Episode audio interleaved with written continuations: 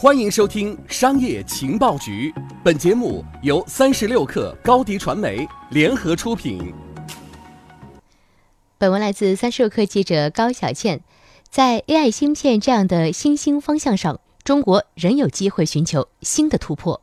中兴禁运事件敲响了核心技术的警钟。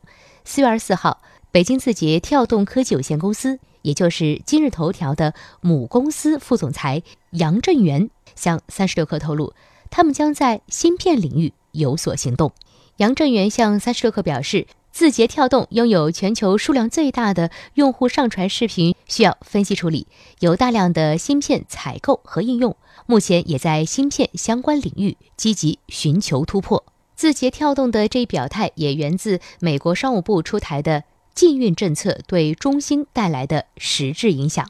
近日，美国商务部宣布对中兴通讯采取出口管制措施，并禁止美国公司在今后七年向中兴出售任何电子技术或通讯元件。而中兴目前三大主营业务——基站、光通信及手机的核心零部件，都要依赖美国进口。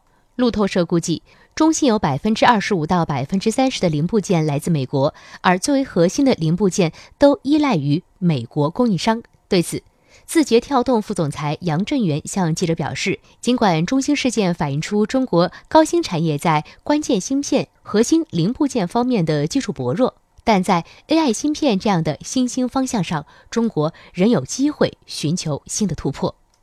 杨振元指出，在高端芯片领域，如基站芯片、高端光模块、服务器通用 CPU 等，中国要达到国际领先水平，还有较长的路要走。目前，中国通信行业正在经历一个从低端到高端的发展过程。国内有大量芯片可以自己生产和应用，并且发展迅速。个别领域，中国可以主导市场。杨振元介绍说，不同的芯片领域需要特定的积累，像 CPU、GPU 领域，核心设计非常重要，外围的软件生态也一样关键，所需要的积累需要很多年。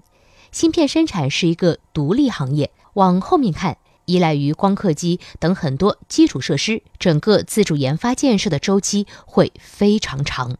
他还表示，在高端芯片领域，中国确实与美国有差距，但是全球一体化趋势不可逆转。苹果公司的芯片也是在台积电生产的。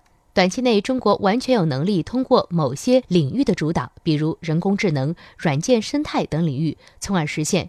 局面平衡，为长期的自主研发打下基础。在 AI 芯片这样的新兴方向上，中国仍有机会寻求新突破。